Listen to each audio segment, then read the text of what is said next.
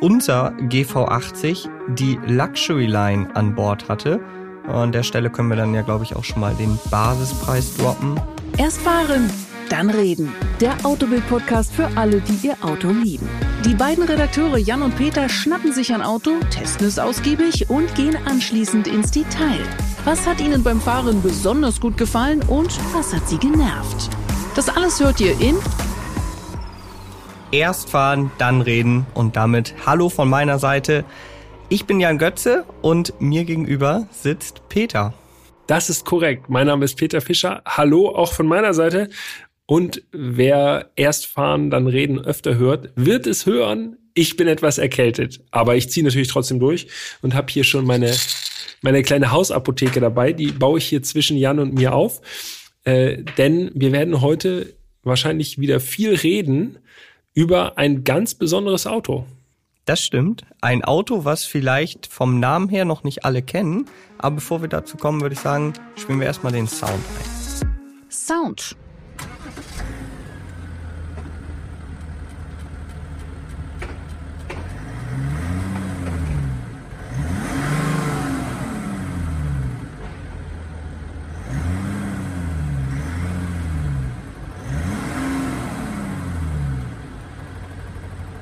Diesel.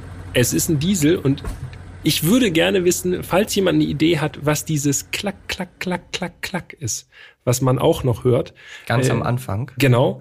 Dann äh, schreibt gerne an podcast.autobild.de. Wir sind gespannt. Vielleicht äh, ist irgendwo unter euch jemand, der genau weiß, was das für eine Funktion ist, die man da hört. Ja, das würde uns auf jeden Fall interessieren. Und damit kommen wir zum Auto. Es geht um den Genesis GV80. Ganz genau. Das äh, Genesis, das große SUV von Genesis, aber wir müssen, glaube ich, erstmal, bevor wir uns um das große SUV kümmern, müssen wir uns erstmal um die Marke Genesis äh, im Allgemeinen kümmern, weil ich bin fast überzeugt davon, nicht jeder und jede weiß sofort, was es mit Genesis auf sich hat. Geschichte Heute fangen wir mal ein bisschen anders an. Wir gehen erstmal so ein bisschen auf die Markenhistorie ein. Und mhm. die ist noch relativ jung, denn die Marke wurde erst Ende 2015 gegründet, ist in Deutschland sogar erst seit Mitte 2021 vertreten. Und Genesis ist die Nobelmarke von Hyundai. Was man dazu sagen kann, dieser Name Genesis, den gab es ja vorher auch schon im äh, Zusammenhang mit Hyundai. Angeblich gibt es diese Idee der eigenen Marke Genesis schon etwas länger. Es geistert so 2003 irgendwie so durchs Internet.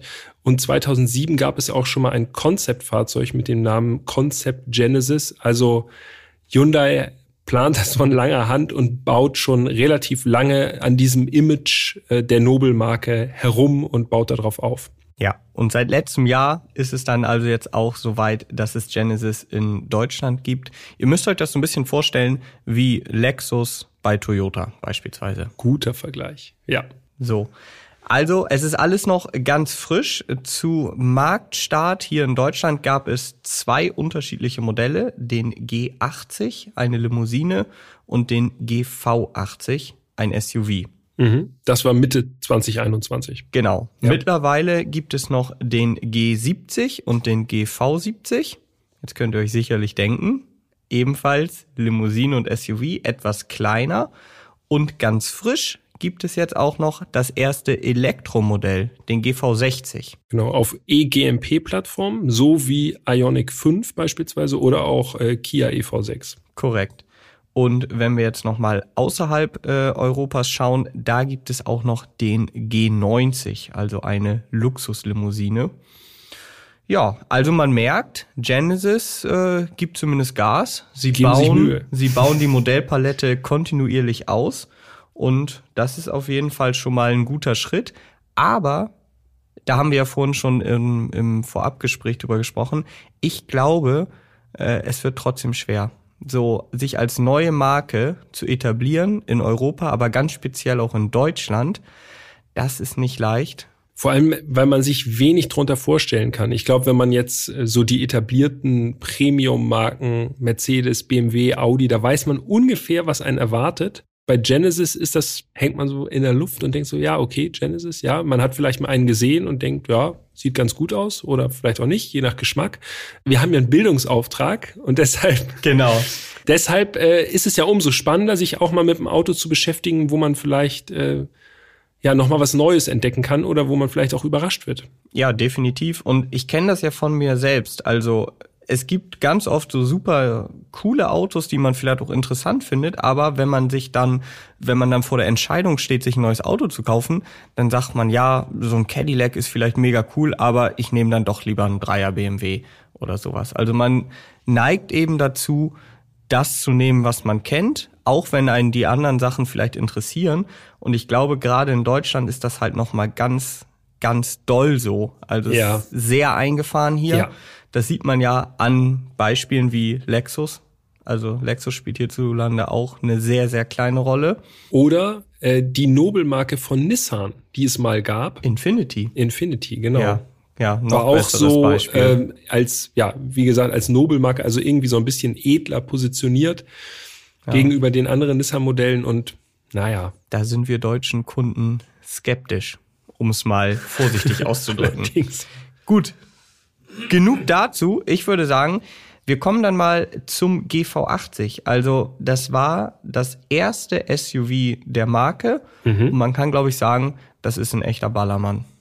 Ja, ist ein Koloss. Auf jeden Fall. Du hast das Auto auf der IAA äh, 2021 schon gesehen, ne? Genau, Wie, wie war der, wie war der Erstkontakt zu Auf der IAA Auto? Mobility 2021, da standen ja relativ wenig Verbrennerfahrzeuge und im, ja, im Infield oder im Außenbereich hatte, oh, da kommt noch eine Mail rein. Moin, hallo. Der Ähm, Kollege Sebastian schreibt. Da stand dann im Außenbereich äh, der Genesis, beziehungsweise hatte Genesis einen Stand und da stand eben auch der GV80. Und ich muss sagen, da habe ich das Fahrzeug das erste Mal bewusst gesehen Mhm. und ich war komplett begeistert. Ernsthaft. Also ich dachte, krass, das Ding sieht richtig, richtig gut aus. Er stand dort auch noch in einer wirklich sehr schönen Farbe, Cardiff Green. Dunkelgrün, Metallic. Genau. So ein ganz dunkles Grün mit ziemlich starkem Metallic-Effekt. Und innen war er so beige-braun. Ich habe mal nachgeschaut, Vanilla Beige und Urban Brown. Also sah wirklich richtig gut aus. Ich habe mich auch reingesetzt, dachte schon so, wow, fühlt sich alles sehr wertig an, aber dazu kommen wir gleich nochmal. Und ich erinnere mich noch, ich kam dann von der IAA zurück und habe dir auch direkt gesagt, so ein GV80, den müssen wir mal testen. Auch aus dem Grund, weil wir beide, glaube ich, mit Genesis ansonsten keinerlei Kontakt vorher hatten. Also wie auch. Die Marke Ja. gab es in Deutschland noch nicht. Ja klar, da muss man natürlich direkt mal Den Ran- Horizont, den ran Horizont erweitern, ne? Übrigens auch noch ein interessanter Nebeneffekt des Ganzen. Wir können noch erwähnen, womit dieses Auto ausgezeichnet wurde. Denn es ist ein ausgezeichnetes Fahrzeug. Bevor wir überhaupt weitermachen, müssen wir das einfach schon mal droppen. Der GV80 wurde nämlich gekürt zum besten Importauto 2021, Kategorie große SUV von Autobild. Wer hätte es gedacht? Ja, da könnt ihr mal sehen. Also wenn man in den Konfigurator reingeht, da sieht man auf jeden Fall schon mal, äh, dass die Autobild schon mal Kontakt zum GV80 aufgenommen hat. Das ist ja wohl auch eine Auszeichnung, auf die man stolz sein kann. Damit kann man ruhig mal werben im Konfigurator. Immer, immer. Wir müssen jetzt auf jeden Fall nochmal zu den Abmessungen kommen, denn wir haben Ja. jetzt gesagt, es ist ein Koloss, ja, und auch wenn man so vor dem Auto steht, dann denkt man, jo, der ist groß. Mhm. Konkret bedeutet das 4,95 Meter, immer gerundet jetzt die Angaben, 4,95 Meter lang, Ja, wir wissen ja fünf Meter. Das ist die magische, die Benchmark. die magische Marke, genau. Also wir sagen einfach mal Haken dran an Ja, den fünf Metern. Genau. Ja. 1,98 breit, Mhm. 1,72 hoch, das ist auch schon bemerkenswert, das ist Ja. schon wirklich hoch. Und ein Radstand von 2,96 Meter. Mhm. Auch das klingt schon gut. Drei Meter Radstand, das ist so bei großen Elektroautos ja äh, heutzutage eigentlich so der Standard. Also äh, der GV80 kommt auch ohne Elektro sozusagen genau daran. Ja. Klingt nach viel Platz. Aber du hast noch eine Einordnung, ne? weil das ist Ja, genau. Zahlen, okay, aber was bedeutet das am konkreten Beispiel? Ja, also wir sprechen hier ganz klar über ein Full-Size-SUV, wie man in den USA so schön sagt. Also wir sind hier auf dem Niveau von BMW X5 oder auch Audi Q7. Zum Q7 habe ich mir exemplarisch auch mal die äh, Abmessung rausgesucht. Der ist 5,5 Meter fünf lang, also ungefähr 10 Zentimeter noch mal länger, mhm. 1,97 breit, also ziemlich genau gleich breit. Und der hat einen Radstand von 2,99, also noch mal ein paar Zentimeter mehr. Aber daran erkennt man schon, okay, das ist jetzt kein kleines SUV. Und wenn man sich das Auto anschaut, lass uns mal vorne beginnen, denn das ist schon, schon die ja, Sahne-Seite, ne? Ja, das ist auf jeden Fall das Aushängeschild des GV80. Optik. Und Schild ist eigentlich, äh, habe ich mir jetzt direkt das bestmögliche Stichwort zugespielt. Dieser Kühlergrill, der ist wirklich sehr, sehr groß, sehr präsent. Mhm. Und er hat also mich erinnert das so ein bisschen an so ein äh, Ritterschild, so wie äh, damals beim Spielzeug, aber so in so ganz breit gezogen. Also läuft so nach unten spitz zu mhm.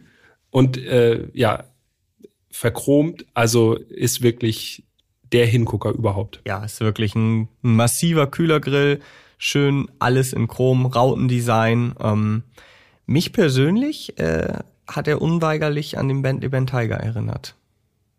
So, mhm. was jetzt den Kühlergrill angeht. Nicht nur dich, ne? Ja, tatsächlich.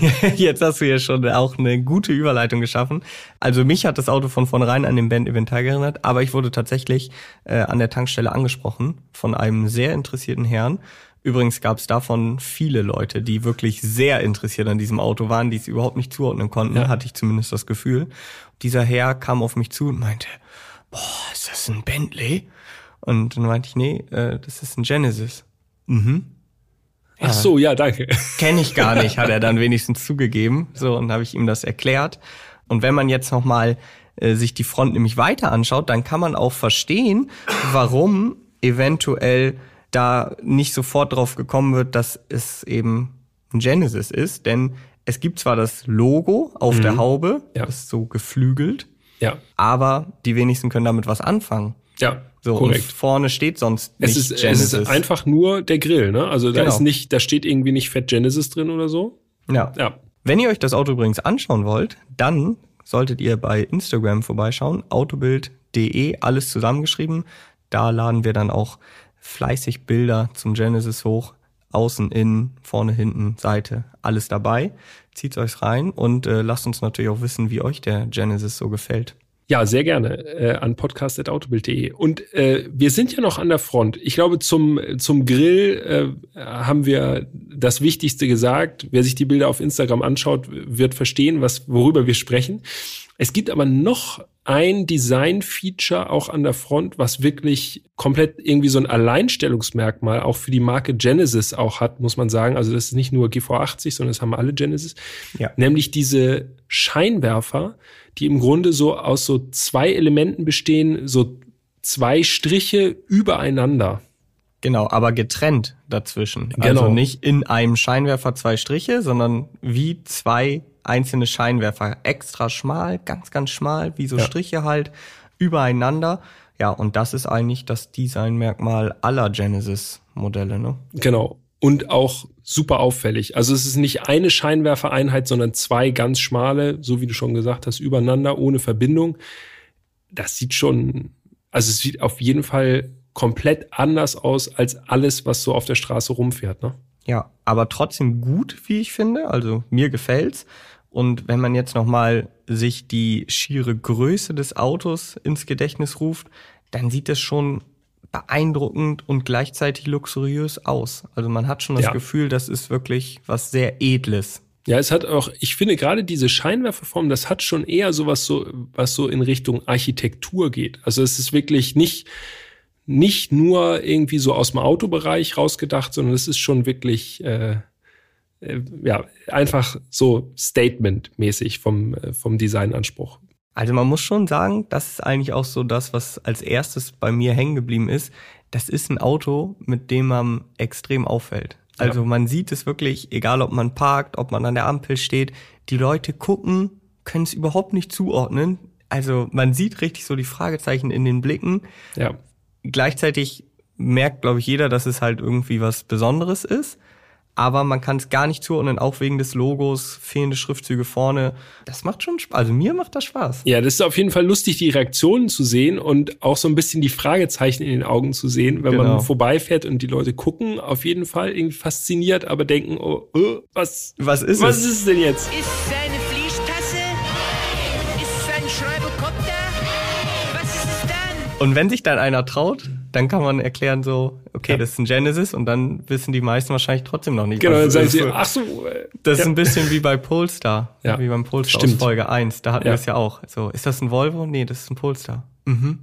Also ein Volvo. Nee, ein Polestar. So und so ist es ungefähr auch bei Genesis. okay. Genau so, ja.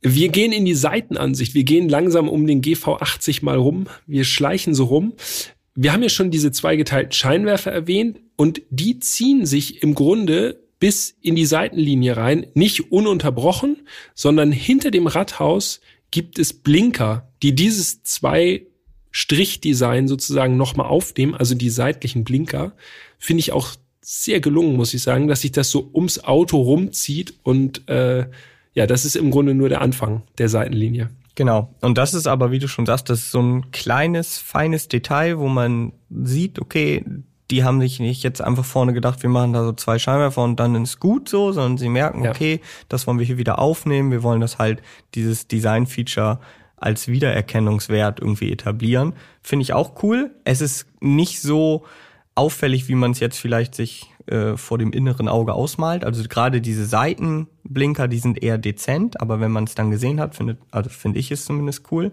Ja. Und im Profil muss man sagen, also wenn man nicht vorher schon gedacht hat, dass das wirklich ein großes Auto ist, im Profil wird es dann wirklich mehr als deutlich, dass das echt ein Riesenauto ist. Ich finde, der wirkt auch noch größer, als es die Abmessung vermuten lassen. Wollte ich gerade noch, als du das mit dem X5-Vergleich gesagt hattest. Ne? Also mhm. ehrlich, wenn man den GV80 so sieht, hätte ich jetzt ohne, ohne die konkreten Zahlen, hätte ich getippt, der ist noch größer. Ja. Also er wirkt auf jeden Fall größer als ein X5 beispielsweise, finde ja. ich. Und dann war unser äh, Testfahrzeug auch noch mit wirklich gewaltigen 22 Zoll Felgen ausgestattet. Genau. Serie sind 20 Zoll, können genau. wir auch genau. schon mal sagen. Kommen wir aber noch zu, was so alles im Serienumfang enthalten ist. Einiges können wir ja. sagen, auf jeden Fall. Ähm, ja, 22 Zoll, ziemlich klassisch vom Design, fünf Speichenfelgen, also nichts abgedrehtes irgendwie bei den Felgen mit irgendwelchen wilden Elementen oder so. Eigentlich mhm. wirklich eher klassisch. Aber auch da muss man sagen, 22 Zoll, ich meine, das sind echt riesige Räder, ja. ja. Also Dimensionen, weil wir da ja äh, mehrfach Zuschriften bekommen haben. Die Dimension hast du noch rausgesucht? Äh, ja, ja, habe ich. Sekunde. Sekunde. Unvorbereitet.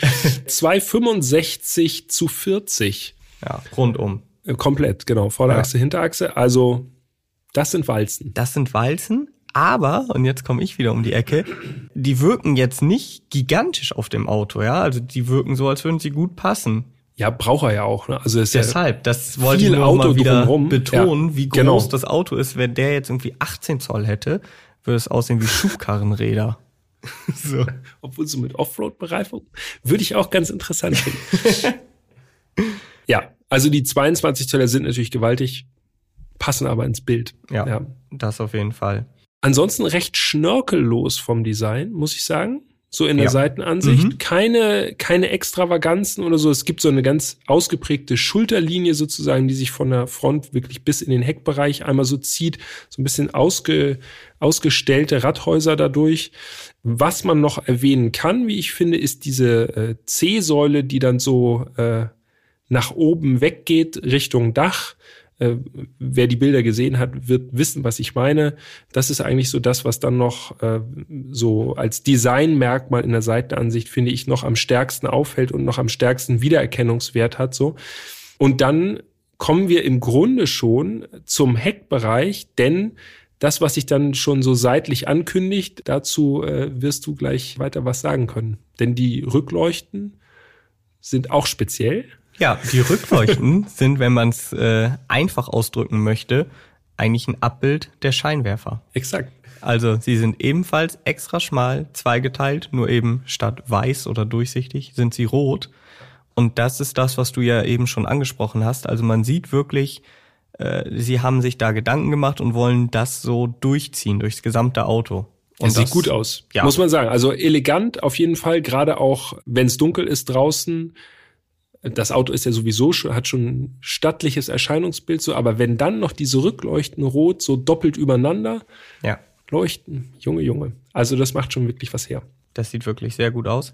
Am Heck muss man dann noch sagen, da ist es dann nicht zu übersehen, äh, um was für ein Auto es sich handelt. Also da ist nicht das Genesis-Logo abgebildet, sondern wirklich, da prangt ein ordentlich großer Genesis-Schriftzug auf der Heckklappe. Keine Bescheidenheit auf jeden Fall. Das stimmt. Also die Frage ist dann halt immer, ob die Leute danach klüger sind, ne? Dann lesen sie halt Genesis und dann vermutlich ist dann so, ah, okay, Genesis, ja, weiß ich jetzt auch nicht, was das ist. In Klammern drunter die Luxusmarke Genau. von Hyundai. Irgendwie so powered by Hyundai oder sowas da drunter schreiben. Ja, aber zumindest äh, gibt es was, was man äh, aufnehmen kann und was man dann schnell mal googeln kann. Die Typenbezeichnung relativ klein alles gehalten. Also da äh, hört die äh, hört das äh, sozusagen die, die Außenwirkung dann schon wieder ein bisschen auf. Also ganz klein GV80 auf der linken Seite unterm Rücklicht. Ja, wir haben ja schon gehört ne, durch den Sound, dass unser Testfahrzeug, wozu wir jetzt gleich nochmal äh, intensiver kommen werden natürlich, ein Diesel ist.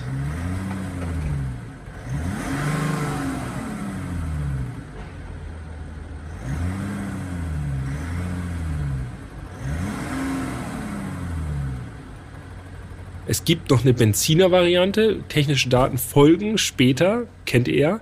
Es gibt aber noch eine Besonderheit, die nur der Benziner hat, und zwar äh, so Endrohrblenden. Mhm, sichtbare. Genau. Hat der Diesel nicht, aber es muss trotzdem ganz kurz erwähnt werden, finde ich, weil das sieht wirklich, wenn man es sieht, dann erkennt man es auf jeden Fall sehr, sehr gut.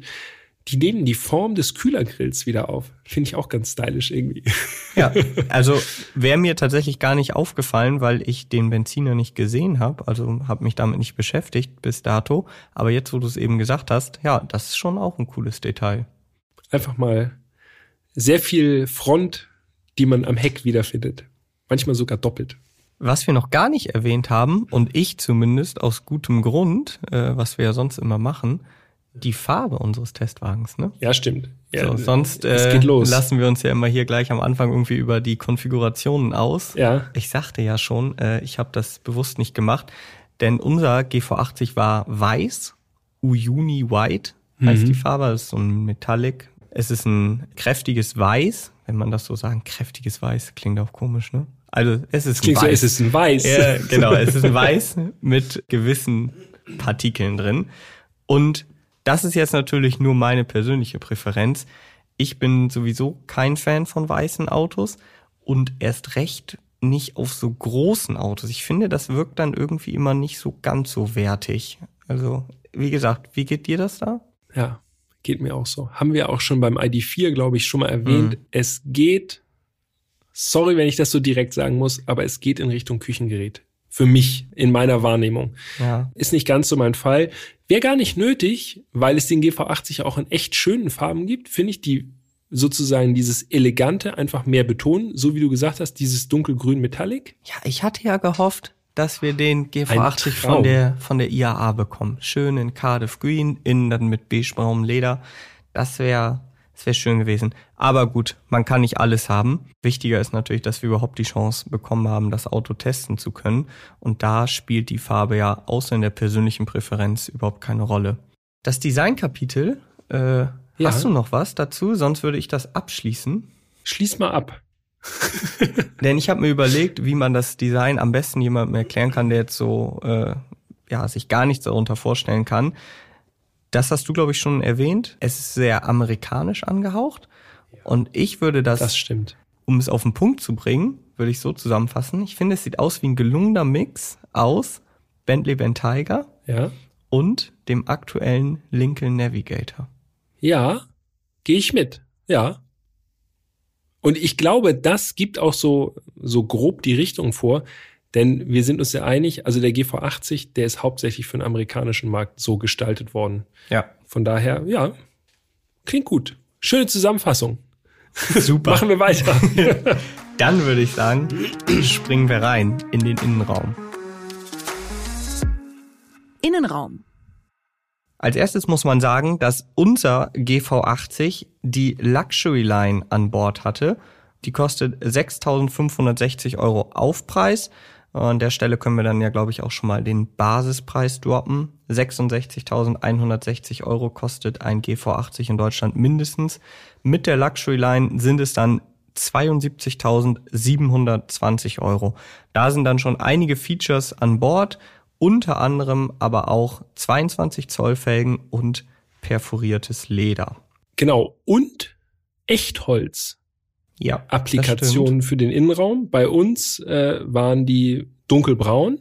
Genau, also wirklich sehr, sehr dunkel. Jetzt nicht irgendwie so Wurzelholz vorstellen, sondern wirklich ganz, ganz dunkles Holz. Genau. Sah gut aus, finde ich. Fühlte sich gut an. Und ansonsten war der Innenraum im Konfigurator heißt es Obsidian Black. Also Genau. schwarz. Ja, weiß-schwarz, also weiß außen, schwarz innen. Allerdings hatten wir zusätzlich noch die Nappa-Leder-Ausstattung mit Rautensteppung äh, an Bord. 2580 Euro extra. Kann man jetzt drüber streiten, aber mich hat es schon wieder direkt an Bentley erinnert, diese Rautensteppung. Wie können wir hier so einen äh, Bentley-Counter einrichten? Ja, stimmt aber. Also gerade diese, diese gesteppten Sitze Und dazu hatten wir sahen noch, schon edel aus, sagen wir es mal so. genau, dazu hatten wir noch helle Keder, so ganz fein. Das da, das muss ich sowieso sagen. Also ich bin, der Wagen wurde angeliefert und ich bin eingestiegen und der erste Eindruck war schon alles wirklich extrem hochwertig. So auf den ersten Blick hat man gedacht, Ja. das ist wirklich hier Luxus. Ja, das stimmt. Also es passt zum, äh, zum äußeren Erscheinungsbild. Das ist jetzt nicht so, man steigt ein und denkt so, huch, ah, okay, war so ein bisschen geblendet, sondern es fasst sich wirklich alles sehr, sehr gut an. Ja. Macht alles einen sehr gut verarbeiteten Eindruck. Ja. So auch die Sitze, denn äh, wir hatten auch noch Komfortsitze an Bord. Also ihr merkt schon, äh, Genesis hat sich da nicht lumpen lassen, hat da schon eine volle Bude uns äh, geschickt. Vielen Dank. Kom ja, vielen Dank. Komfortsitze waren auch noch an Bord Ja. und die sind super bequem. Also auch auf der Langstrecke. Natürlich lassen die sich elektrisch einstellen, ist vielfältig einstellbar. In unserem Fall sogar noch mit Massagefunktion für den Fahrer. Ja, korrekt. Ergo Motion oder so. Sitzflächenverlängerung, Neigungseinstellung. Ja. Also da hast du wirklich jeglichen Spielraum und kannst dir das alles so einstellen, wie du es auf der 1800 Kilometer langen Strecke gerne haben willst. Also es ist wirklich sehr, sehr komfortabel. Absolut. Und man muss sagen, also so ging es mir zumindest, die Sitzposition, die ist wirklich hoch. Also an Ja. alle Leute, äh, die jetzt sagen, ich hole mir ein Kompakt-SUV, damit ich richtig schön hoch sitze. Dieses Argument lasse ich persönlich jetzt sowieso nicht so oft gelten, weil ich finde, hm, in den meisten Kompakt-SUVs sitzt man nicht wirklich viel höher als in den gleich, gleichnamigen oder gleichklassigen äh, Kompaktmodellen. Aber wer wirklich hoch sitzen möchte, der sollte mal den GV80 ausprobieren. Okay, ist natürlich auch jenseits von kompakt. Ja, aber das ist wenigstens. Aber das ist mir, ist mir auch gleich aufgefallen. Ich habe mal so ein bisschen drauf geachtet, auf welcher Augenhöhe man sich befindet. Mhm. Volvo XC90. Das ist so ungefähr eine Kategorie, so von der Sitzhöhe. Und was mir aufgefallen ist, man kann wirklich in VW Tiguan, kann man richtig runtergucken. Da kann man richtig von oben reingucken in die Wanne. ich weiß nicht, ob man immer alles sehen will, was sich da abspielt, aber äh, es ist auf jeden Fall möglich. Außerdem war unser Fahrzeug ein Siebensitzer. Damit haben wir es jetzt auch schon gesagt. Also es gibt den äh, Genesis GV80 als fünf und als Siebensitzer. Und Aha, und als Sechssitzer du hast auch. noch was rausgefunden. Wir haben ja schon ein bisschen was zu den Ausstattungen gesagt. Also ich fasse noch mal ganz kurz zusammen. Ich, jetzt mache ich Jan Götze. Ist ja erstaunlich. Vertauschte Rollen heute. Muss auch mal sein. Es gibt die Ausstattungsvariante Premium, dann Luxus oder Luxury Line, das hattest du schon erwähnt. Und dann gibt es die Variante Luxus Plus, also die erweiterte Luxury Line. Und als Luxus Plus ist der GV80 dann ein Sechssitzer. Das heißt also vorne zwei Sitze logischerweise, dann Einzelsitze in der zweiten Reihe plus zwei Sitze, die eben als dritte Sitzreihe sozusagen zu werten sind. Also sechs People können damit befördert werden. Genau. In unserem Fahrzeug hätten rein theoretisch sieben Leute mitfahren können. Habe ich jetzt nicht ausgetestet, du? Nein. Aber was ich ausgetestet habe, ist, ich habe mal diese, äh, diese dritte Sitzreihe, die lässt sich natürlich komfortabel elektrisch aufstellen und versenken. Mhm. Ich habe mich da im Stand mal kurz reingesetzt, einfach um mal zu gucken. Ja, Das ist eine geile Formulierung. Im Stand reingesetzt. ja. Um Sorry. mal zu gucken, geht das oder geht das nicht? Und ich muss sagen, ja, ist, ist nicht so super komfortabel. Also ist eher was für Kinder und Jugendliche, sage ich mal. Mhm. Wobei ich auch dazu sagen muss, in der dritten Sitzreihe richtig bequem, hm, habe ich bisher noch nicht Wüsste ich gesessen. jetzt auch nicht. Abseits von Vans. Genau, ja. Es ist eigentlich äh, also wirklich eine absolute Seltenheit. Ich habe mich in die dritte Sitzreihe tatsächlich überhaupt nicht vorgewagt, weil ich schon gesehen habe, nee, Du kommst nicht mehr raus. ja, Nee. Hängst du da fest. nee, lass ich. Ja, also da du nochmal zwölf Zentimeter größer bist als ich ja. und wenn es bei mir schon eng ist, ja, dann müsste es jetzt ja wirklich mit dem Teufel zugehen, dass es bei dir auf einmal passt. Das wäre wirklich dann sehr eigenartig. Eine Sitzriese und der andere ein Sitzzwerg, aber wir können davon ausgehen, dass es wie gesagt eher was für Kinder oder Jugendliche. Ja. Wollen wir uns jetzt mal dem Cockpit widmen? Ja, das ist auch wirklich, da gibt es auch einiges zu erzählen, weil es logischerweise in einem Luxus-SUV auch viele Luxus-Features gibt Auf jeden Fall. und Besonderheiten. Ja. ja klaro. Lass uns mal mit dem Lenkrad starten. Das hat schon die erste Besonderheit, Mhm. denn das hat nur zwei Speichen. Ja. Und ich persönlich verbinde ein Zwei-Speichen-Lenkrad irgendwie automatisch mit Luxus. Keine Ahnung, das ist in meinem Kopf irgendwie so verankert. Äh, Ich denke da sofort an die S-Klasse 222. Mhm. Die hatte auch ein Zwei-Speichen-Lenkrad. Ja. Und das ist für mich so, Zwei-Speichen-Lenkrad, da denke ich, okay, das muss luxuriös sein. Das ist ja einfach. Ja, das ist wirklich einfach. Baut man im Kleinwagen jetzt ein Zwei-Speichen-Lenkrad, dann denke ich, krass Luxus. Luxus, genau. ja, mich hat das tatsächlich ganz, ganz stark an so US-Cars aus den 70er, 80er Jahren erinnert. Ich kann gar nicht genau sagen, welches genau, aber das hat auch sowas, ja, man sitzt super bequem, es ist alles schön weich gefedert, man ist so richtig da so eingebettet oder es ist so wie so ein Ledersofa, auf dem man sitzt und so. Und dieses Feeling kam bei mir durch dieses Lenkrad auch auf jeden Fall rüber. Witzig. Super amerikanisch. Witzig, einfach so ein Lenkrad und schon Ja. denken wir, das muss ja schon luxuriös sein, ne? Aber ich will noch kurz beim Nicht Lenkrad. zu früh gefreut. nee, ich will noch kurz beim Lenkrad bleiben, denn das Lenkrad hat echte Knöpfe und Tasten Mhm. und die von mir so geliebten Walzen. Ja, und zwar mit so einer, wie nennt man das? Das ist so wie so reingefräst, also es ist richtig so ein kleines Muster drin. Ja, ich würde mal sagen, Richtig Perforierung am, wahrscheinlich am ehesten. Mhm. Also es fühlt sich auch noch wertig an. Es Ja. funktioniert nicht nur gut, es fühlt sich auch noch wertig an. Sehr schön. Also das war wirklich, oder es ist ein sehr schönes Lenkrad. Dahinter digitale Instrumente, 12,3 Zoll, klare Aufteilung, wie ich finde, um einfach zu verstehen, auch einfach zu bedienen. Es gibt drei unterschiedliche Anzeigemodi, je nachdem, welchen Fahrmodus man gewählt hat. Und ja, ich weiß gar nicht, willst du noch viel mehr zu den digitalen Instrumenten sagen? Gegenläufig äh, sind sie ansonsten das relativ unspektakulär, muss ich sagen. Sieht gut aus, aber jetzt nichts, wo man wirklich länger dran kleben bleibt im Auge. Ganz im Gegensatz zu dem mitten, mittigen Monitor, zu dem Zentralmonitor. Allerdings. Der ist wirklich ganz exquisit. Infotainment. Ja, also Navi-Bildschirm oder Infotainment-Bildschirm, wenn man so möchte, ist erstmal richtig groß, 14,5 Zoll. Also das richtig wirklich- Widescreen. Genau, das Ja. ist wirklich riesig. Und ja, der hat wirklich sehr, sehr, sehr, sehr, sehr viele Funktionen. Ähm, bedienen kann man den über so eine Art, ja, wie, ich habe lange überlegt, wie ich das beschreiben soll. Das ist wie so eine Art, ja, Controller mit Touchpad in der Mitte. Also es ist so ein, Ja. so ein Ding, wo man außen drücken kann und aber auch innen über die Touchfläche fahren kann. Das ist in der Mittelkonsole. Es ist im Grunde ja wie ein Ring, der auch äh, sozusagen noch als Taster funktioniert. genau. Und wir können das Klicken mal einspielen.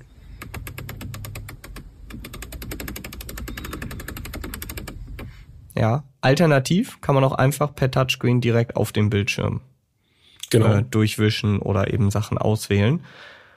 Ja, was kann man noch dazu sagen? Also klar, Apple CarPlay, Android Auto, das gehört inzwischen zum guten Ton. Ja. Außerdem hat das System Augmented Reality, Mhm. sprich bei Navigation äh, werden durch die Frontkamera äh, bestimmte Inhalte direkt eingeblendet und ja, ist cool, das hat Mercedes ja auch. Mhm. Ist jetzt kein Feature, wo ich sage, das muss man haben, aber wenn man es hat, nice to have so. Was ich besonders gut fand an dem Infotainment war wirklich, dass es sehr klar strukturiert ist. Das heißt also, man hat einen Startbildschirm, da werden wir gleich noch was zu sagen, glaube ich. Und dann dreht man über diesen Ring sozusagen einfach nur nach rechts und links.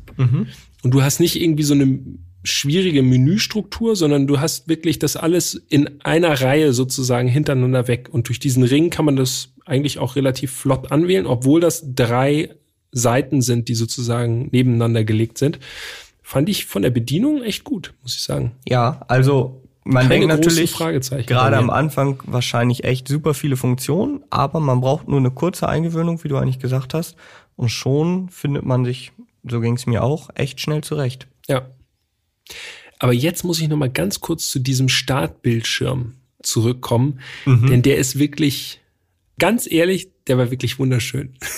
Ja, Denn der war ganz reduziert. Man hat links Datum, Uhrzeit und auf der rechten Seite so eine ganz dezent eingeblendete Karte, wo man sich befindet, ohne Straßennamen oder so, sondern einfach nur den Standort sozusagen mit diesem typischen Navigationspfeil und darüber nur Ortsangabe und Außentemperatur.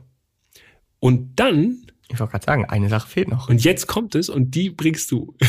Und dann wurde noch mehr oder weniger das aktuelle Wetter eingeblendet. ja. Und zwar, ja, also im Sinne von, wenn es sonnig war, war da eine Sonne, wenn Wolken waren, waren da Wolken. Wenn es dunkel wurde, ist es auch automatisch in so einen nachtreduzierten Nachtmodus gegangen.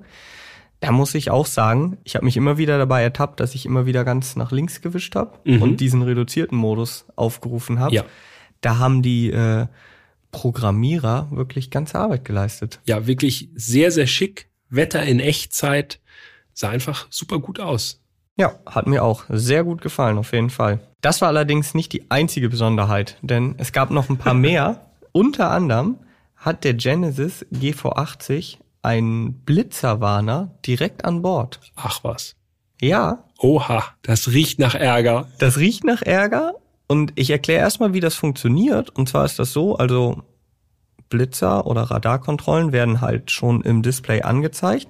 Wenn man sich dann nähert, ich konnte jetzt nicht genau rekonstruieren, ab wie viel Meter vorher, man ist zu schnell, beispielsweise ist eine 60er-Zone, man fährt jetzt mit 80 auf den Blitzer zu, dann wird die Geschwindigkeit rot und es gibt auch so einen kleinen Hinweis, wenn man dann abbremst, ab einer gewissen Geschwindigkeit, ich glaube bei 70, wurde es dann orange, so dass man weiß, okay, du bist immer noch zu schnell. Und wenn du dann an dem Blitzer vorbei bist, hoffentlich ohne geblitzt zu werden, dann wird die Geschwindigkeit wieder ganz normal angezeigt. Und jetzt haben wir uns eben auch schon im Vorgespräch gefragt, das wohl Ist so, das erlaubt? ob das wohl so rechtens ist. Und wir haben da was äh, gefunden. Nicht, dass wir das bräuchten überhaupt, ne? Natürlich nicht. Aber es ist ja trotzdem interessant, weil ich habe das bei noch keiner anderen Automarke so wahrgenommen, dass es das gab. Nein, Spaß. ich habe ich hab tatsächlich mal bei Renault, habe ich auch mal so einen Piepston gehabt. Ist schon ein bisschen her. Ich weiß nicht, aktuell wüsste ich jetzt nicht, haben wir keinen Renault gerade, bin ich lange, bin ich lange nicht mehr gefahren. Vielleicht kommt das ja irgendwann und dann können wir es nochmal auschecken. Okay, aber jetzt müssen wir natürlich noch die Frage beantworten. Und wir haben da recherchiert und haben einen Artikel gefunden Von der Autobild oder was? an der Autobild. Absolut korrekt. Und zwar, ich gucke mal kurz, wer den geschrieben hat. Unser Kollege Raphael Schuderer. Schöne Grüße gehen raus an Rafa. Absolut, Rafa, vielen Dank. Und da steht drin, also da wird auch über diesen Blitzerwarner bei Genesis gesprochen. Und dort steht, auf Anfrage verriet der Hersteller, alle Genesis-Modelle haben diese Funktion standardmäßig verbaut. Die Funktion findet sich im Infotainment-System unter dem Menüpunkt Radarkontrollenwarnung. Das ist natürlich jetzt noch nicht die Frage, die wir, die uns allen äh, quasi unter den Nägeln brennt. Gewarnt werde optisch entweder im Head-Up-Display, wo es nur der Fahrer sehen kann, und oder in den digitalen Instrumenten. Der Hersteller hat sich rechtlich abgesichert, die Funktion ist ab Werk deaktiviert. Ach, So. Und damit ist dann wahrscheinlich geklärt, okay, erstmal ist sie deaktiviert und solange du sie nicht nutzt, ist alles okay. Wie es dann aussieht, wenn du sie nutzt, ja, das ist dann wahrscheinlich dem Besitzer oder Fahrer selbst überlassen. okay. Aber äh, festzuhalten bleibt, der GV80 hat eine Radarwarnung integriert. Mhm. Punkt. Korrekt. Und das ist immer noch nicht alles an kuriosen Features, denn ich habe dann wirklich noch mal ein bisschen tiefer im Infotainment äh, gesucht und da habe ich noch einen Punkt gefunden. Da kamen wirklich verrückte Sachen raus. Ja, da kam, also da du Eldorado. so viel machen. Also du, abseits des Fahrens konnte man so viel mit diesem Auto anstellen. Es gibt einen Punkt, der heißt Naturklänge. Mhm. Und da kann man sich verschiedene Sounds auswählen, um sich zu entspannen. Okay, ja. Das ist gut, dass du das gefunden hast, weil das habe ich tatsächlich nicht gefunden. Man kann auch Memos abspeichern. Das, das habe ich gesehen, Mhm. habe gedacht, ach komm, ist Quatsch. Und dann habe ich erfahren, dass du mir eine Memo hinterlassen hast. Genau, ich habe dir Ja. eine Memo hinterlassen. Habe ich natürlich dann nicht gehört. Dachte, die könnten wir jetzt hier abspielen, aber ich habe sie ja selber auch nicht aufgenommen. Ja, das hat ja gut geklappt. Dann müssen wir uns nächstes Mal doch besser absprechen. Ja, auf jeden Fall. Aber jetzt Sollen wir einen zurück. kleinen To-Do-Zettel Ja, noch stimmt. reinkleben. Memo Lenkrad. Das, das und das machen. Aber jetzt zurück zu den Naturklängen. Wie wollen wir es machen? Ich habe die natürlich alle aufgenommen Ja, ja ist äh, super. und du hast sie ja nicht gehört. Nee, richtig. Das heißt, wir könnten die jetzt ja der Reihenfolge nach abspielen und du sollst erraten, was ist das denn wohl für ein Ja, Sound? Genau so machen wir es. Okay, wir starten mit diesem hier. Achtung.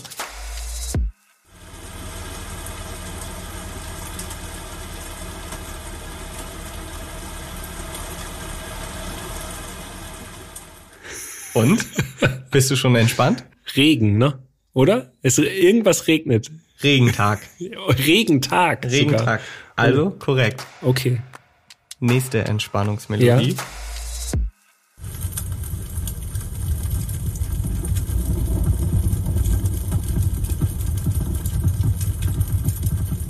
Oha.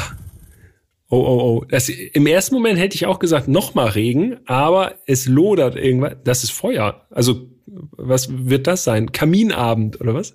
Richtig, du bist gut. Kaminabend? Warmer? Kamin. Okay, wa Warmer Kamin. Warmer Kamin. Okay. Nicht der kalte. es geht weiter. Ich glaube, der hier, der ist ein bisschen schwieriger. Mal gucken.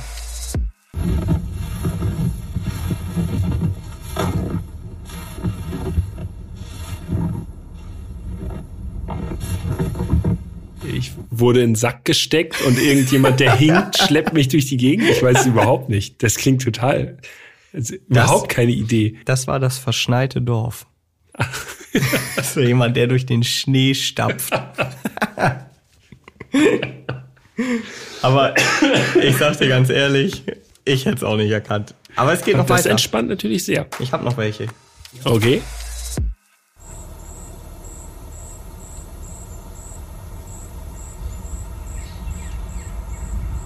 Ja, das ist schön.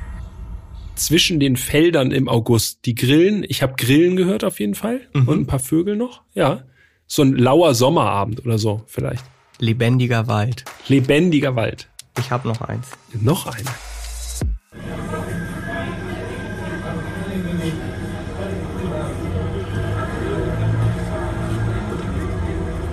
Was ist das denn? Was ist das denn? Großstadtgewimmel oder was? Oder Street Kitchen oder was? Ja, das war sogar, das war fast perfekt. Straßencafé. Straßencafé, okay. Also ich muss jetzt wirklich sagen, also ich habe mir die ja alle auch im Auto angehört, da klingen die natürlich noch mal ein bisschen voluminöser, so dass man irgendwie bei Regenprasseln oder vielleicht auch beim Meeresrauschen entspannen kann, ja. Aber Mhm. wer zum Teufel entspannt denn beim Straßencafé, wo so viel los ist? Ja, da, also wirkt eher ein bisschen hektisch. Ja, genau, da bin ich doch eher nervös danach. Aber vielleicht ist es ja auch umgekehrt, gar nicht entspannt, sondern spannend, dass man irgendwie sich, wenn man vorher äh, da am Kamin saß, dass man noch mal kurz unter Menschen. Ja, okay. Auf jeden Fall wirklich ein kurioser Punkt und äh, das würde mich ja mal interessieren, wenn man dieses Auto besitzt, ob man das jemals macht, ob man sich wirklich irgendwann so nach einem Arbeitstag denkt, also bevor ich jetzt losfahre, erstmal hier noch einen lebendigen Wald. Muss ich mir erst noch mal anhören, um runterzukommen von dem stressigen Tag. ja, das waren also die äh, Naturklänge des GV80. Mm, Aber es gab noch was, ne? Ja, es gab noch also wirklich viel. Erstmal muss man sagen, die Einstiegsmelodie, haben wir die schon erwähnt? Nee. Wahrscheinlich nicht, ne? Also wenn man einsteigt, wird eine Melodie abgespielt. Wenn man aussteigt, wird eine Melodie abgespielt. Und das sollten wir jetzt mal abspielen. Ja.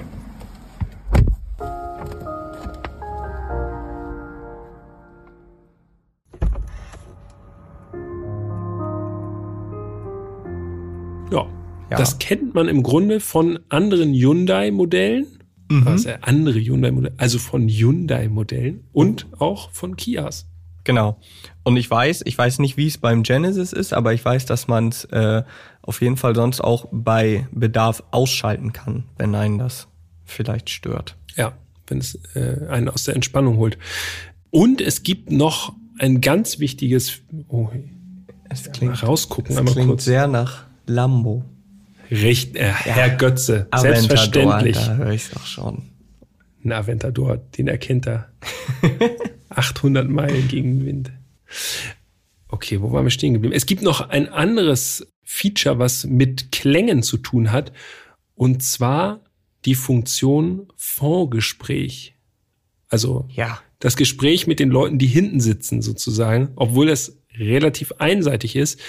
Denn das Ganze ist eine Funktion, ich gehe mal davon aus, dass das so für Kindergeburtstage besonders gut geeignet ist, wenn man den GV80 voller kleiner Passagiere hinten hat, die richten da hinten Chaos an und schreien rum, dann kann man mit dem Fondgespräch seine eigene Stimme vom Fahrersitz aus verstärkt über die Lautsprecher nach hinten sozusagen schallen lassen und so kleine Durchsagen machen. Und genau das habe ich natürlich auch ausprobiert. Und das funktioniert echt erstaunlich gut, muss ich sagen. Wenn ich also Durchsagen mache. Prima. Und jetzt komme ich, denn ich habe diesen Punkt auch gesehen und bevor ich es ausprobiert, ich habe es auch ausprobiert, bevor ich es ausprobiert habe, habe ich nämlich gedacht, es ist komplett was anderes. Okay. Ich dachte nämlich, Vorgespräch bedeutet, dass Leute, die hinten sitzen, über die Freisprecheinrichtung telefonieren können. Ich dachte nämlich, das ist so chauffeursmäßig, weißt du? Ja, stimmt. Man wird hinten in so einem G80 oder auch in einem G80 chauffiert. Ja. Und damit dann du nicht irgendwie schreien musst nach vorne auf das Mikro des Fahrers, hast du vielleicht hinten Mikros und kannst so dann also das Stimmt. Telefongespräch. So dachte ich, wird Vorgespräch interpretiert. Und als ich es dann probiert habe, einfach mal drauf gedrückt habe, habe ich gemerkt, okay, das wird einfach hinten lauter wiedergegeben. Ja, stimmt. Also eigentlich müsste man es Durchsage nennen. Genau, ja. Dann ist es jedenfalls so klar, einem- dass es von vorne nach wie in hinten einem geht Bus. und nicht andersrum. Ja, Er genau. sagt jetzt, Türen bitte freimachen, Türen bitte freimachen, wir wollen weiterfahren. Stimmt, das ist eigentlich die richtige Ansage. Ja, stimmt. Sie stehen in der Tür. Ja. Okay, ich glaube, wir wollen jetzt nicht jede einzelne Ausstattung noch äh, hier ausführen. Ich glaube, dann Dass du das mal sagst. machen wir wahrscheinlich Geil. hier zweistündigen Podcast. wir können festhalten, die Ausstattung ist wirklich extrem umfangreich. Also Ja. Lenkradheizung in zwei Stufen, Sitzheizung, Sitzbelüftung, auch in der zweiten Reihe. Korrekt. Massage für den Fahrer, 360-Grad-Kamera mit, wie ich finde, super Auflösung. Ja. Und außerdem äh, mit so, ja, ich weiß nicht, das habe ich vorher auch noch nicht gesehen, projiziert der GV80 beim Rückwärtsfahren auf dem Boden so LED-Balken. Mhm. Vermutlich Orientierungshilfe, tippe ich jetzt einfach mal. Ja, schätze ich auch. So, aber also wie gesagt, habe ich vorher noch nicht gesehen. Musikanlage. Normalerweise wird es immer eingeblendet, ne? Ins Genau, Display. Aber ja. das ist jetzt wirklich, also richtig Projektion auf, die den Straße. Boden, genau. Ja, Musikanlage war auch gut. Lexicon Surround Sound. Ich muss Mhm. dazu gestehen, Lexicon mit C habe ich noch nie gehört, den Hersteller. Kann zum aber so viel sagen, sehr gut.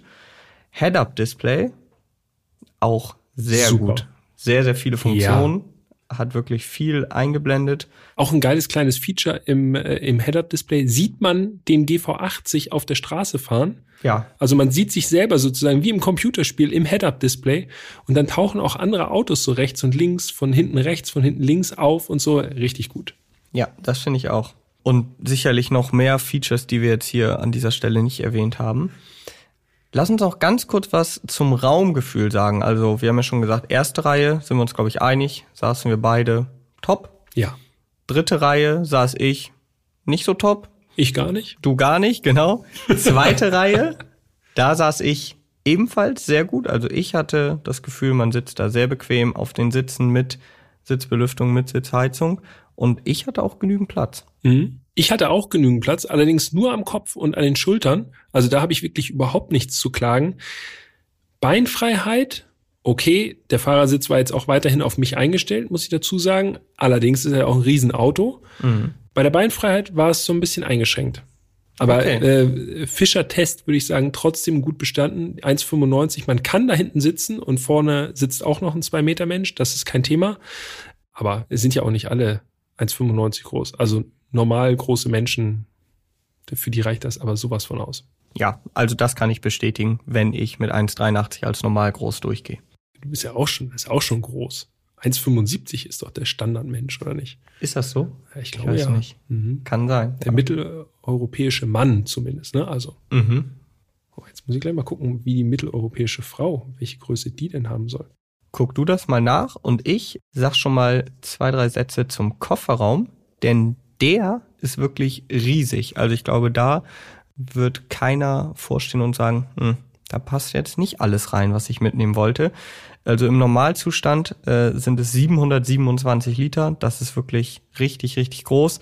Wenn man dann auch noch die zweite Sitzreihe umklappt, dann passen da 2144 Liter rein. Also das ist wirklich mehr als genug. Da kann man schon einen kleinen Umzug mitfahren. Das Und? stimmt. Hast du? Es ist wie immer sehr schwierig. Ich habe verschiedene Angaben gefunden. Von daher lassen wir es, belassen wir es dabei. Aber du wolltest, äh, während du über den Kofferraum erzählt hast, der wirklich fantastisch groß ist, und ich war leicht abgelenkt gerade, äh, die Kofferraumklappe, ne? Genau. Da wolltest du mir noch eine Frage stellen. Hast du im Vorgespräch schon gesagt? Fast Ja. nicht gesagt, im Vorgespräch. Im Vorgespräch gesagt. Denn da war, gab es ein kleines Rätsel. Zumindest für mich. Ähm, meine erste Frage wäre zum Kofferraum nämlich gewesen. Hast du direkt herausgefunden, wo man die Kofferraumklappe öffnet, sofern man nicht den Schlüssel benutzt? Das hast du nämlich gemacht. Genau, ich habe einfach auf den Schlüssel gedrückt. Ich würde vermuten, ohne es gemacht zu haben, der GV80 hat das Kennzeichen in der Heckschürze unten drin. Genau. Und ich würde vermuten, dass irgendwo da sozusagen oberhalb des Kennzeichens in der Schürze wird irgendwo ein Knopf drin gewesen sein, bei der Kennzeichenbeleuchtung sozusagen. Ja, das war auch eine meiner Vermutungen. Also dazu muss man nochmal sagen, wenn wir jetzt nochmal das bildlich versuchen darzustellen, die Heckklappe ist sehr clean mit diesem großen Genesis-Schriftzug in der Mitte. Peter sagt es ja schon gerade, Kennzeichenmulde unten. Da habe ich auch als erstes intuitiv hingegriffen, Mhm. habe ich mir aber nur die Hände schmutzig gemacht. Also da war es definitiv nicht.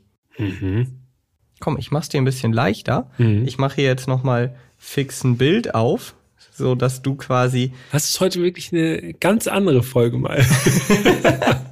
Äh, damit du hier, jetzt muss ich ein bisschen scrollen, ah, hier ist es aber schon, damit du quasi jetzt hier gucken kannst, wo du schätzt, dass jetzt hier der Kofferraum geöffnet wird.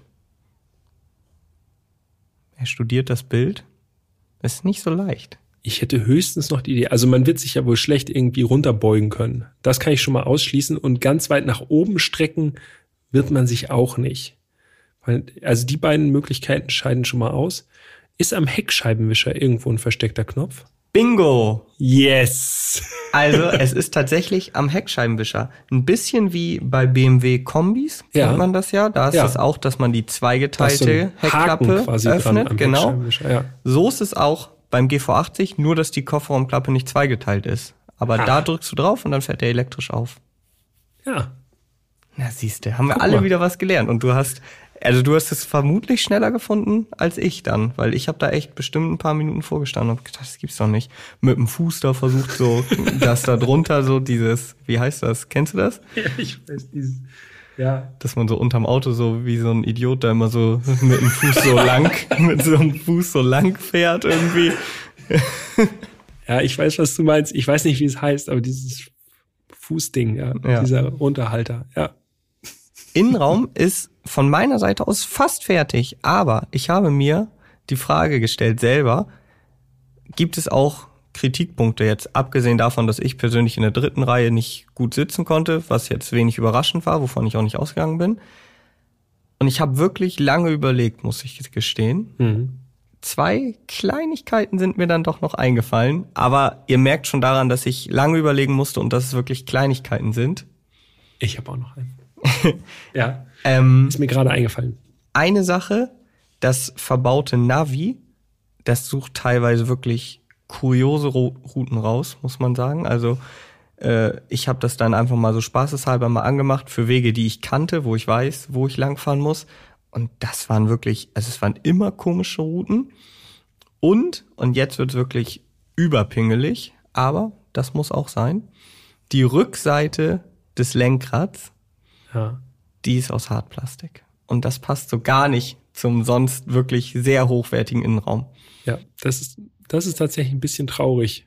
Ja, es ist sehr pingelig, weil die Rückseite des Lenkrads, also nicht der Lenkradkranz, sondern wirklich die Rückseite des eigentlichen Pralltopfs, wenn man so will, Ja. die ist aus Hartplastik. Ja, ich habe lang gesucht. Fasst man nicht ganz so oft hin. Ja, sehr Ja. selten. Ja. Aber jetzt kommst du. du Ich habe auch noch was. einen und zwar Infotainment. Wir haben ja schon über diesen ominösen Ring gesprochen, mit dem man so durchdeilen kann. Ja. Da gibt es außerdem noch so eine kleine Lautstärkewalze. Und das ist alles sehr schön angeordnet. Unten der Ring, dann da drüber ist irgendwie noch so ein Menü-Button oder so ein Home-Button und links von diesem Button ist äh, diese kleine Walze. Alles in Ordnung, lässt sich auch gut bedienen, aber diese Walze ist so klein, dass wenn man die Lautstärke jetzt mal, man dreht ja manchmal so auf oder will direkt leise drehen, und dann muss man, dadurch, dass die so klein ist, muss man, ist so, als wäre die so ganz, ganz groß übersetzen und muss man so ganz oft so bis es laut oder leise ist.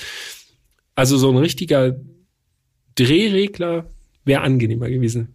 Aber man sieht schon, wie bemüht wir Ja. sind, irgendwas zu finden. Außerdem muss ich jetzt sagen, hast du mir nicht mal erzählt, du hörst immer, also du bist nicht so audiophil, so Ja, stimmt, aber es ist ja ein bequemes Aber mal Auto. richtig aufdrehen. Mal richtig aufdrehen. Absolut. Mal richtig das Radio aufdrehen. Ja, ja. Okay, ja, aber wir haben es jetzt mehrfach äh, erwähnt. Also es ist uns schwer gefallen, irgendwie Sachen zu finden, die uns gestört haben im Innenraum. Ist, ist wirklich so, ja. Spricht fürs Auto. Gehen wir so langsam in Richtung Technik, ne? Ja, würde ich sagen. Technik. Technische Daten können wir meinetwegen relativ kurz halten. In Deutschland gibt es den GV80 mit zwei unterschiedlichen Motorisierungen.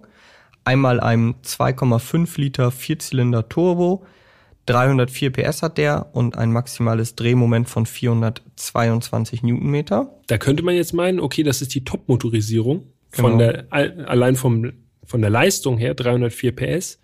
Mhm. Aber der eigentliche Top-Motorisierungsmotor, finde ich jedenfalls, ist folgendes Aggregat. Jetzt komme ich.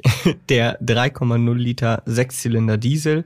278 PS hat der, 588 Newtonmeter maximales Drehmoment und das liegt auch schon bei 1500 Touren an.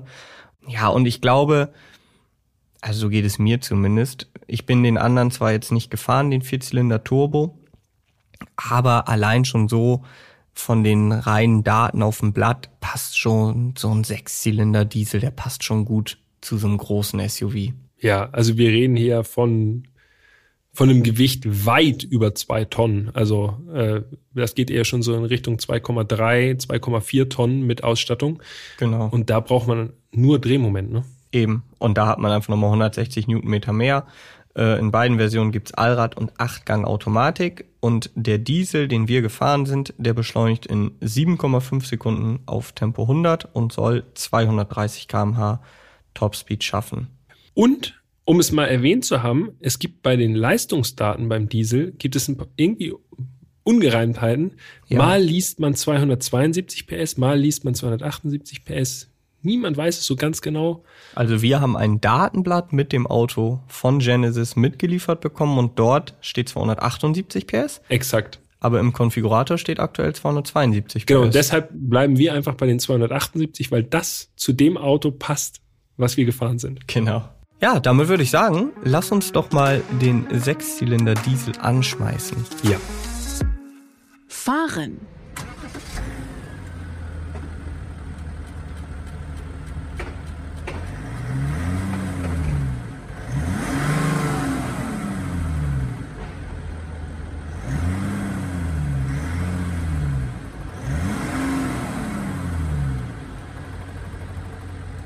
Ich muss ja dazu sagen, ausgenommen äh, der Alpina D3S aus Folge 38, klingen viele Diesel ja jetzt im Stand, wenn man sie hochdreht, nicht wirklich gut. Ist mein Empfinden.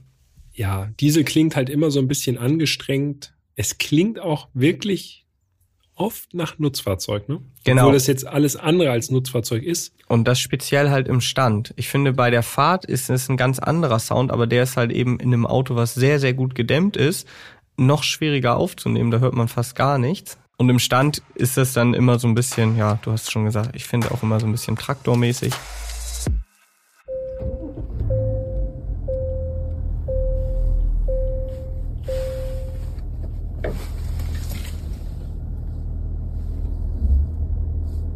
Man kann sagen, glaube ich so, da sind wir uns einig, der Motor läuft super seidig. Passt Mhm. mega gut so Ja. vom ersten Eindruck her zu dem, zu dem GV80. Um loszufahren, hat man einen Gangwahlhebel als Rad. Kennen wir auch von anderen Herstellern. Jaguar hat das zum Beispiel, Land Rover. Nach rechts dreht man für D, nach links für R, also rückwärts. Und dann wird dieses Rad so rot illuminiert. Mhm. Dann weiß man auch schon, ah, okay, wir fahren rückwärts Gefahr. falls man das nicht mitbekommen hat. Und in der Mitte dieses Rads ist ein Knopf für P, wenn man also parkt. Und ich muss ja sagen, das ist haptisch sehr schön, denn das ist ähnlich wie diese Lenkradwalzen. Ja. Wieder so geriffelt, perforiert, wie auch immer man es ausdrücken möchte. Ja, geriffelt. Das ist ein guter Begriff. Ja. Und jetzt komme ich wieder. Du kannst einen Counter anschmeißen. Das erinnert mich an Bentley. Und bitte. ja, tatsächlich. Mich hat es von der Funktion, gerade eben, wo du das erklärt hast, tatsächlich auch an den Ford Mach E erinnert, den wir vor kurzem mehr hatten. Der hat das genauso. Der hat ja auch so ein 37. Drehrad, genau. Aber mit dem kleinen Unterschied, dass der P mit in diesem Drehrad drin hat und nicht als einzelnen Knopf. Und da muss ich ja sagen, das ist bei Genesis besser gelöst. Habe ich das nicht sogar noch gesagt? Habe Ich ich, meine, nicht das sogar haben- noch gesagt? ja. Lars, warum haben die P nicht als Knopf gemacht? Also es kommt mir irgendwie sehr ja. bekannt vor. Von daher Ja, äh, also ist mir gerade wenn ich es nicht gesagt habe, dann habe ich es vielleicht gedacht. Ich finde auch, ich gebe dir da vollkommen recht. P als Knopf in der Mitte, das ist einfach zu verstehen. Das andere ist jetzt auch nicht schwer zu verstehen. Das äh, klingt jetzt ein bisschen dumm, aber Nee, aber das P hat dann nichts verloren einfach. Ja, genau. Weil du, du kommst von, naja, egal. Ihr wisst, was wir meinen. Kommen wir, kommen wir zu den Fahrmodi. Es Ja. gibt drei klassische Fahrmodi, Eco, Normal und Sport. Und da muss man ja sagen, heutzutage ist das schon eher wenig. Ne? Also es gibt ja auch Fahrzeuge mit 5, 6 Fahrmodi, wobei der GV80 auch noch Offroad-Modi hat. Ne? Äh, Drei Stück an der Zahl. Snow, Mud und Sand, also Schnee, Matsch und Sand. Dann sind wir eigentlich sogar genau streng genommen wieder bei 6. Und dann ist es doch wieder nicht wenig.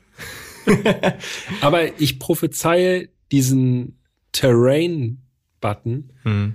den wird wahrscheinlich niemand drücken. Nee, also ich habe es auch nicht gemacht. Also ich bin nur in den Straßenmodi gefahren. Dito. Und da muss ich auch sagen, ich glaube 95 Prozent der Zeit in normal. Mhm. Einfach weil Sport für mich überhaupt nicht zum Charakter dieses GV80 passt. Das 0,0. ist so ein komfortabler, luxuriöser Gleiter und Sport, das ist dann irgendwie so, ja, es passt einfach gar nicht. Ja, der Motor ist kraftvoll, aber das heißt nicht, dass es sportlich zugehen muss. Nee, genau. Ja. Und ja, du hast es eigentlich gerade perfekt gesagt, der 3 Liter Sechszylinder, also der geht wirklich super kultiviert ans Werk, hat keinerlei Mühe mit dem GV80, obwohl der nun über 2,3 Tonnen wiegt. Ja. Ja, fühlt sich halt auch nie untermotorisiert an. Also Ja. ich hatte nie das Gefühl, oh, jetzt könnte er mehr Power gebrauchen. Dazu muss ich aber auch sagen, ich bin wirklich ein großer Fan von äh, Sechszylinder Dieseln. Das ist einfach immer ein sehr souveränes Fahrgefühl. Ja, absolut. Und genauso fährt sich der GV80 insgesamt. Also ich glaube, ich habe tatsächlich, also ich glaube, ich habe mal einmal Kickdown gegeben, um es mal gemacht zu haben. Ja. Aber ansonsten ist das eher so ein kraftvolles Rollen eigentlich die ganze Zeit, ne? Ja, das fühlt sich eigentlich immer am besten an, wenn man da so schön mit dem Drehmoment einfach davon schwebt. Ja.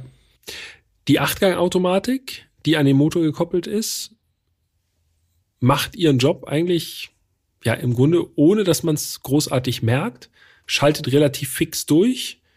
Äh, so in der Stadt beim Anfahren merkt man, okay, klack, klack, klack, da gehen die Gänge durch, aber das ist alles super geschmeidig, ne? Also sehr harmonisch, sehr komfortabel Ja. und danach merkt man eigentlich kaum noch was von Schaltvorgängen. Also ich habe mir hier aufgeschrieben, schaltet unauffällig und zuverlässig. Und das ist ja eigentlich in so einem Fahrzeug das, was man will. Also zumindest das, was ich wollen würde als Kunde.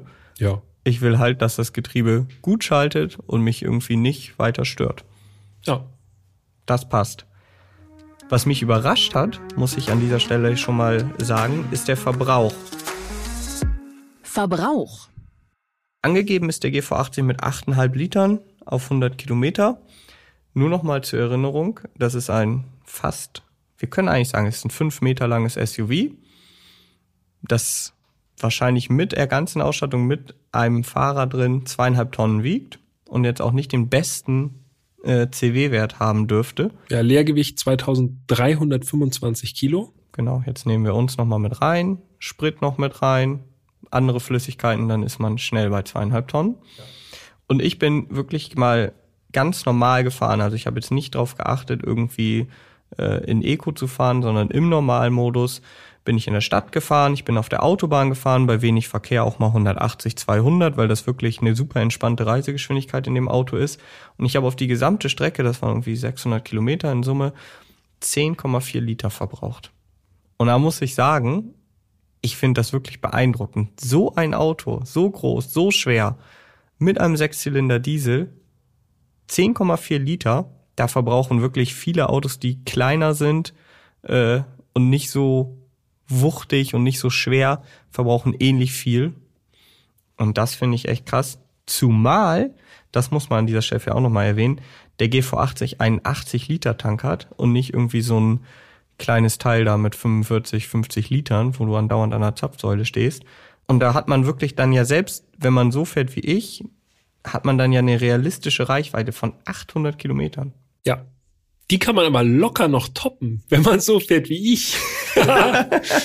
Denn, ihr wisst ja, manchmal kriege ich ja so einen Sparsamen irgendwie.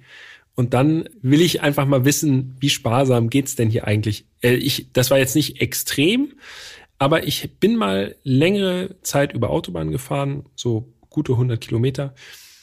115 kmh Tempomat, Eco. Und maximal mal zum Überholen, so wenn man ausschert oder so, ist 115 ja irgendwie, hm, da fühlt man sich ja irgendwie schon so ein bisschen deplatziert auf der linken Spur. 120, 130, mehr nicht. Und danach gleich wieder Tempomat 115. Acht Liter. Krass. 8 Liter. Also acht Liter realistisch. Ich hatte, glaube ich, nachher äh, 8,2 Liter, also knapp, also über 900 Kilometer auf jeden Fall möglich mit einer Tankladung. Eher so mit der Tendenz Richtung 1000.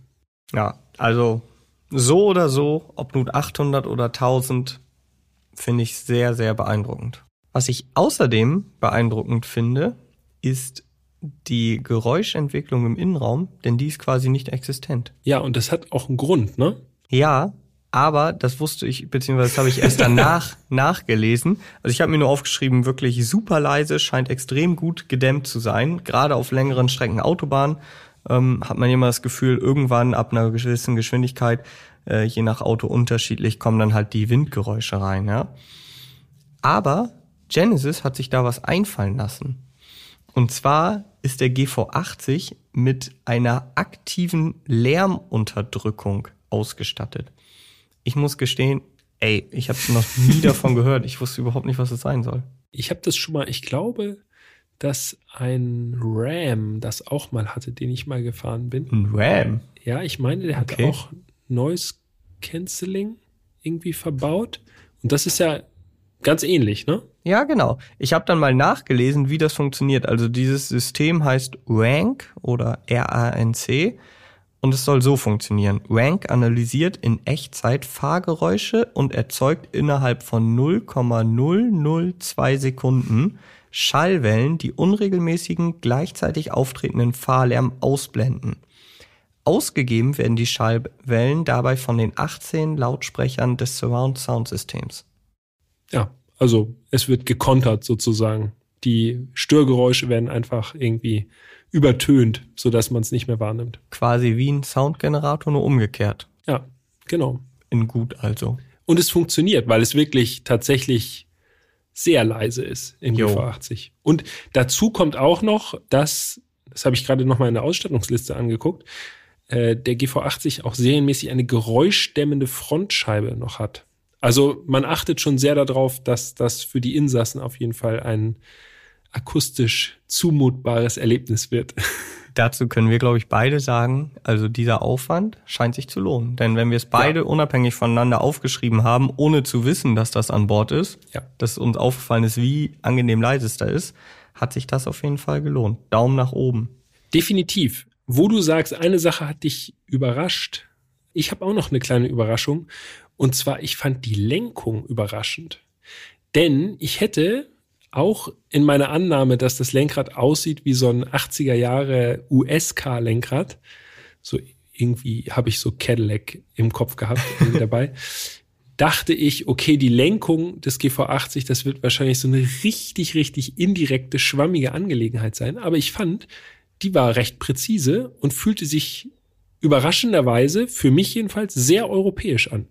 Ja, also man muss immer dazu sagen, je nachdem, was über was für ein Fahrzeug wir hier sprechen, geht man natürlich auch mit einer gewissen Erwartungshaltung daran. Das hast du ja gerade schon gesagt. Wenn ich jetzt Ja. einen Sportwagen fahre, gehe ich davon aus, dass die Lenkung direkt ist. Wenn ich Ja. jetzt so ein großes, luxuriöses Schiff fahre, äh, ist die Lenkung auch bei mir jetzt persönlich nicht so direkt im Fokus. Da achte ich eher darauf, wie fährt sich das Auto sonst? Ist es komfortabel? Ist es leise? Ist der Durchzug gut? Aber jetzt, wo du es sagst, ist mir die Lenkung zumindest nicht negativ aufgefallen und das würde ja unterstreichen, dass sie eben scheinbar europäischen Standards auf jeden Fall sehr nahe kommt, so oder sogar denen genügt. Ja, also ich hätte gedacht, das wäre irgendwie labbriger alles. Ja, Und äh, überhaupt nicht der Fall. Also, ja, gut. Einfach gute Lenkung. ja, genau, gute Lenkung. Damit kommen wir dann zum Fahrwerk und da muss ich ja sagen, bevor wir den GV80 äh, hier in der Redaktion hatten, habe ich mich schon so ein bisschen eingelesen und auch in den allgemeinen Tests gab es jetzt immer sehr, sehr wenig Kritik, aber ein Kritikpunkt war oftmals das Fahrwerk. Und das liegt daran, dass der GV80 keine Luftfederung hat, also nicht mal gegen Aufpreis. Ja. Und die ganzen Konkurrenten bieten allesamt eine Luftfederung an. Eigentlich fast alle gegen Aufpreis, aber man kann sie zumindest haben. Beim GV80 gibt es keine. Jetzt muss ich aber mich hier outen.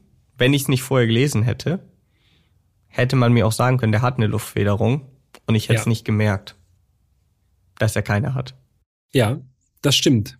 Denn grundsätzlich ist es schon ein sehr, sehr komfortables Fahrwerk mit einer kleinen Spitzfindigkeit nochmal drin, denn es ist ein adaptives Fahrwerk, Mhm.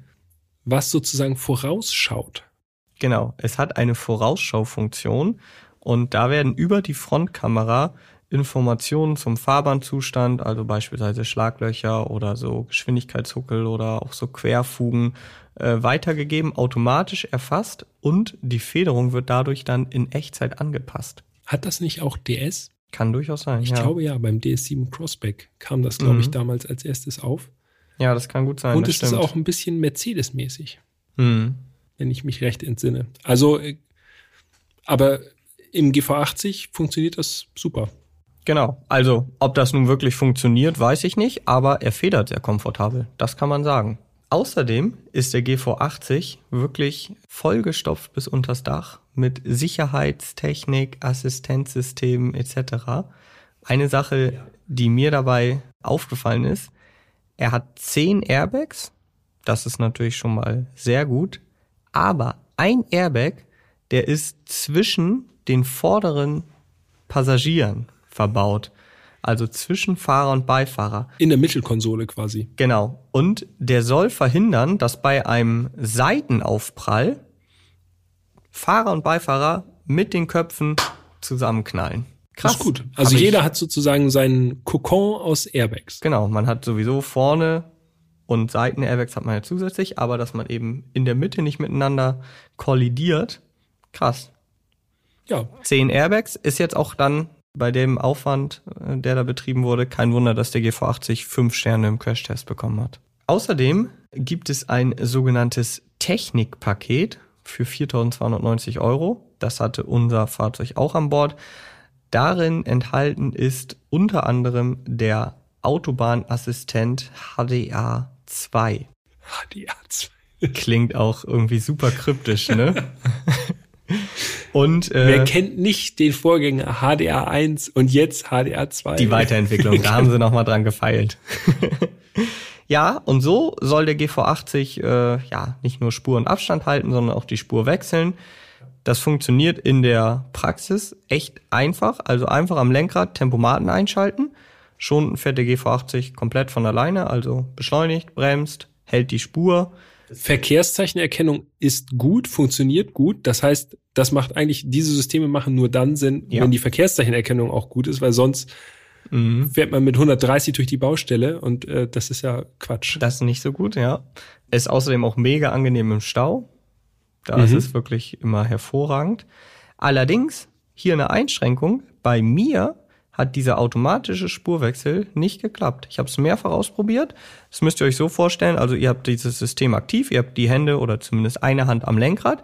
Ihr setzt jetzt den Blinker beispielsweise nach links und dann würden die Kameras eben checken, ist neben uns ein Auto? Nein, okay. Und dann würde der GV80 von alleine die Spur wechseln. Ja. So machen es auch andere Hersteller, Mercedes beispielsweise. Und das hat bei mir bei mehrmaligen Testen nicht geklappt. Ich weiß nicht, woran es lag, Hm. aber das hat nun mal eben nicht funktioniert. Alles andere, Geschwindigkeit halten, bremsen etc., beschleunigen wieder, das hat alles problemlos geklappt. Ja, so war es bei mir auch. Allerdings habe ich den Spurwechsel auch nicht versucht. Äh, von daher keine Erfahrungswerte dazu. Ja, es kann manchmal auch was mal nicht klappen, ne? ja, ist jetzt auch nicht so wild. Ähm, wo wir jetzt gerade bei Sachen, die nicht klappen sind. Eine zweite Sache, die nicht geklappt hat, der ferngesteuerte intelligente Parkassistent.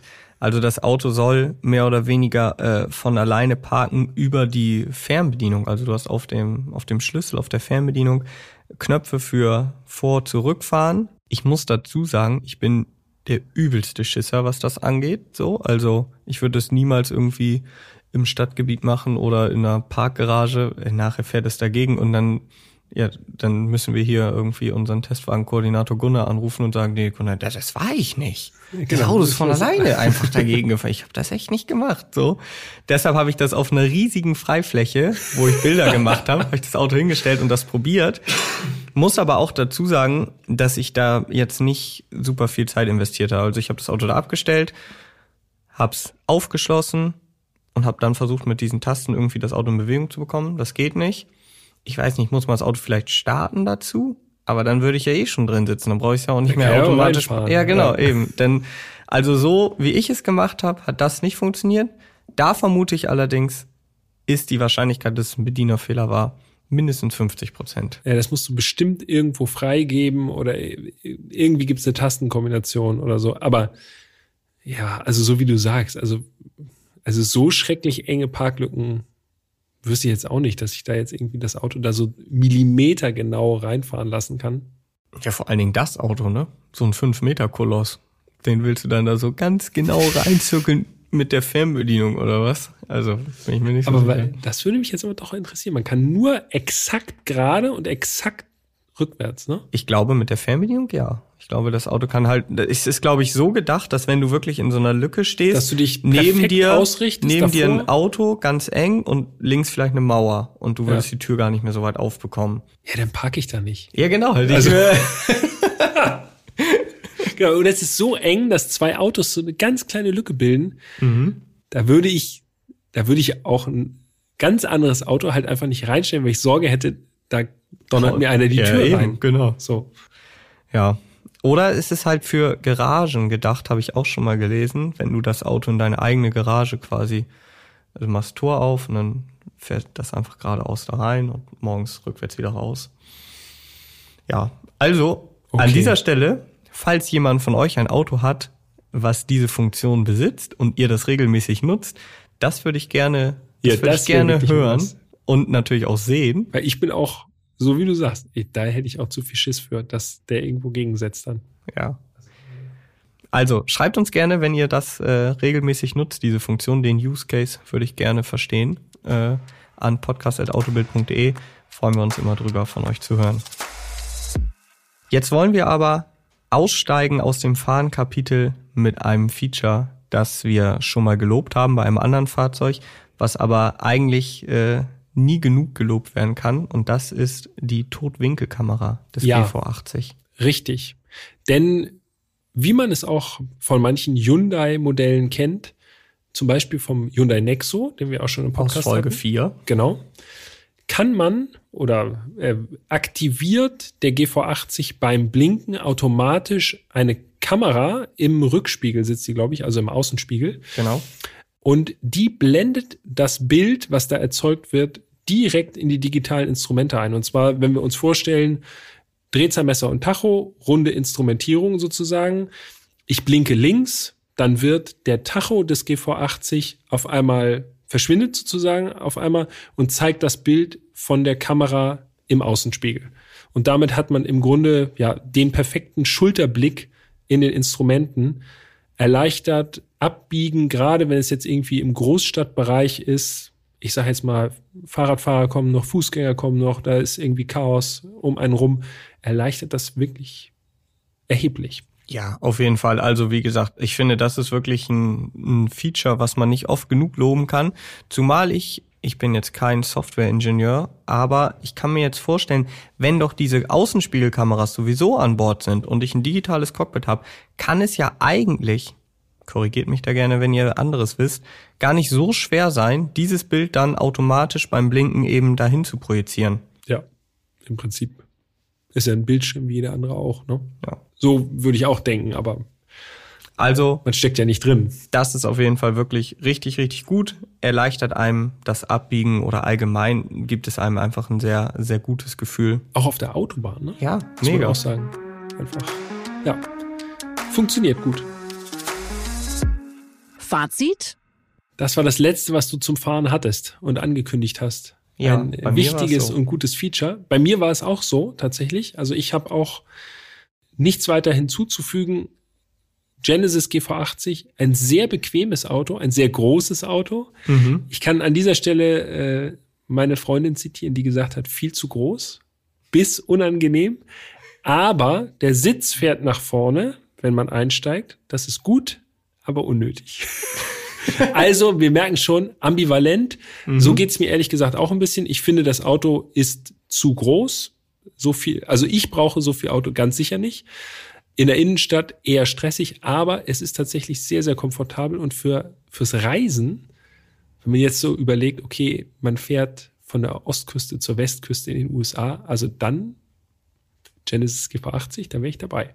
Und in den USA zieht ja auch nicht das Argument, das ist zu groß. Genau. Da ist es ja gerade so wahrscheinlich Mittelklasse. Ja. So von den, zwischen den Pickups mit Doppelbereifung hinten und so. Ja. Ich habe mir natürlich zum Fazit auch ein paar Gedanken gemacht. Als erstes habe ich mir mal die Frage gestellt, wer kauft solch ein SUV? Und äh, wenn man jetzt relativ plump antworten möchte und sich so das Straßenbild zumindest hier in Norddeutschland anschaut, dann muss man leider sagen, scheinbar niemand. Ja. Und das finde ich wiederum echt schade, denn es kaufen ja viele Leute einen Q7 oder einen X5 oder auch ein GLE oder auch ein GLS. Das sind ja Fahrzeuge, die sieht man relativ häufig, zumindest hier bei uns in Hamburg. Jetzt muss man sagen, unser Wagen hatte einen Testwagenpreis von knapp 85.000 Euro. Der GV80 ist natürlich alles andere als ein Schnäppchen. Keine Frage. Das ist sehr viel Geld und äh, ich kann auch verstehen, dass da natürlich äh, andere Leute oder einzelne Leute sagen, ja, dann hole ich mir lieber ein Audi oder ein BMW, da weiß ich, was ich hab. Allerdings muss man ja auch sagen, dass solche Fahrzeuge mit einer entsprechenden Ausstattung deutlich mehr kosten würden. Ja, Also da sprechen wir immer über sechsstellige Preise. Wir haben ja bei uns quasi ein, also voll ausgestattet Ja, einen da Testwagen. war ja ne? fast also alles da drin. konnte man nur noch wenig dazu wählen und das, was drin war, das hat also wirklich schon uns sehr, sehr glücklich gemacht. Ja, also es war schon mehr als man brauchte. Und ein Bentley Bentayga, um das, um jetzt hier den Bentley Counter so noch ein letztes Mal Und bitte. äh, zu erwähnen, der kostet sogar das Dreifache mit entsprechender Ausstattung.